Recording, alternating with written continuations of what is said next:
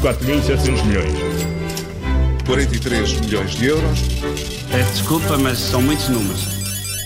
Começa agora mais uma edição da Moeda de Troca nas manhãs 360 e Paulo Ferreira e Miguel Cordeiro hoje falamos da venda do Eurobic. Sim, e este anúncio podia ser assim. Vende-se Banco Médio, negócio de ocasião, bom preço. Motivo à vista, a dona vai ausentar-se do país e precisa de quem cuide do negócio.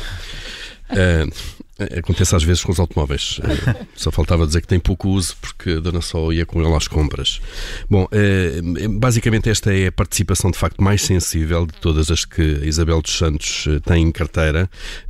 Primeiro porque é um banco, não é? Já todos percebemos e aprendemos à nossa custa e à, nossa, à custa da nossa carteira na última década que os bancos são negócios especiais.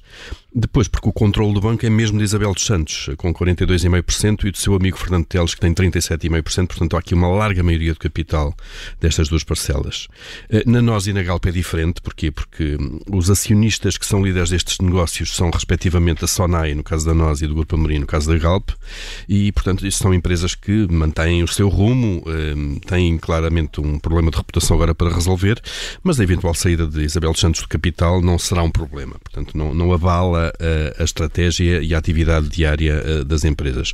No Eurobic é diferente, porque aqui há claramente uma mudança de controle. É? E, e, falamos eh, de um banco que é liderado neste momento por Fernando Teixeira dos Santos, é o antigo Ministro das Finanças. Já anunciou que a principal acionista colocou a posição à venda depois de ter sido pressionada pelo Banco de Portugal.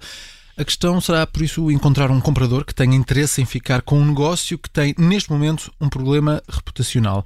Não, não se sabe que interessados podem, podem, possa haver, eh, interessados é que podem existir. O Orobico tem cerca de 2,5% de cota de mercado pode ajudar a engrossar um pouco o negócio de outros bancos. É isso. Por exemplo, se nós olharmos para o Santander, que, que tem sido claramente um consolidador de casos complicados, eh, ficou com o Banif quando o Banif teve problemas e basicamente foi à falência, ficou com o Banco, Portugal, o eh, Banco Popular também, o Banco Popular de Espanha, que também tinha um negócio eh, deficitário em Portugal.